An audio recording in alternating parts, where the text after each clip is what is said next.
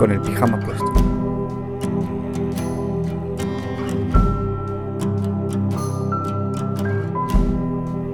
La despedida.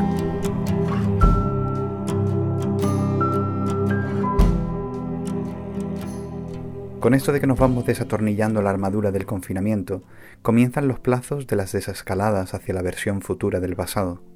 Nadie sabe qué nos deparará esa vuelta de la esquina que, aunque casi todos esperan con ansiedad, otros muchos miran con recelo. Pronto saldremos de dudas.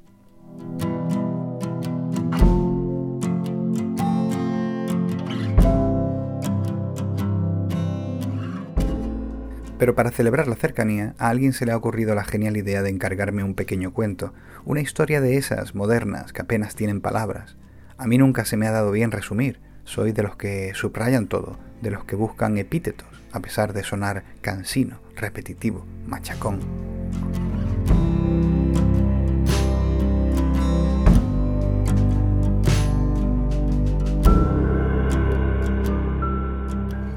Volviendo a la historia, He pensado que no encuentro mejor sitio para compartirla que en este hilo de voz por el que he estado jugueteando durante las últimas cinco semanas. El hilo condenado desde el principio a ser cortado con las tijeras de la obsolescencia.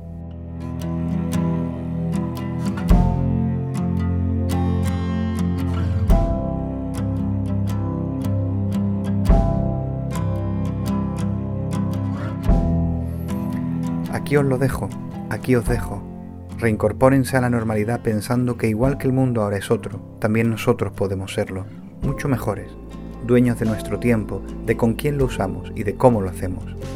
Seguramente hay muchas más cosas positivas de esta pandemia de las que se podían haber hablado, pero esas las dejo en vuestras manos, igual que todas esas cosas estupendas que se les vienen y vendrán encima durante el resto de sus días.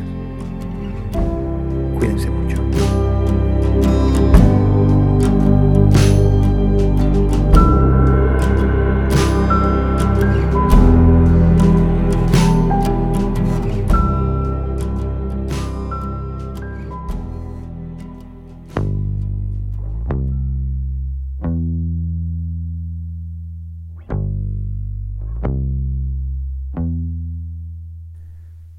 El incidente.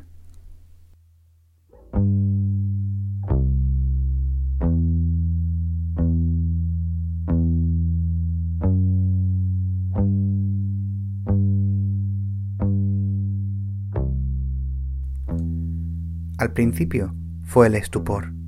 Nadie entendía qué estaba pasando. De pronto había comenzado a quitarse los pantalones, sin perder la compostura, manteniendo el tronco erguido, interviniendo incluso con un apunte sobre el presupuesto del año que viene. Se dejó escuchar un bisbiseo, una risa nerviosa en la sala de reuniones, pero no nos atrevimos a decir nada. El becario apareció con los cafés y derramó unas gotas del cortado sobre las notas de Fernando. Se deshizo en disculpas, azorado por su torpeza y maldiciéndose para sus adentros por la mala suerte de haberla cometido con el jefe. Este, lejos de corresponder el incidente como si fuera una afrenta personal, algo que solía hacer cada vez que le daban la ocasión de mostrar su autoridad, guardó silencio un instante, intentando controlar el rubor que parecía haberle tomado por sorpresa. Poco a poco fue poniéndose los pantalones de nuevo, esta vez subrayando, con voz indecisa, eso sí, el descenso de las ventas de la primera quincena. Salimos de la sala en silencio y nos fuimos a nuestras respectivas mesas de trabajo sin hacer comentarios. Tras meses de encierro, teletrabajo y conferencias online, era el primer día en la oficina, aún difusa esa nueva normalidad de la que todo el mundo hablaba, los pasos que se estaban estableciendo en el país no quedaban claros, había mucha confusión. Pero aquella mañana sí hubo algo que todos entendimos de manera diáfana. El jefe en la oficina se sentía como en casa.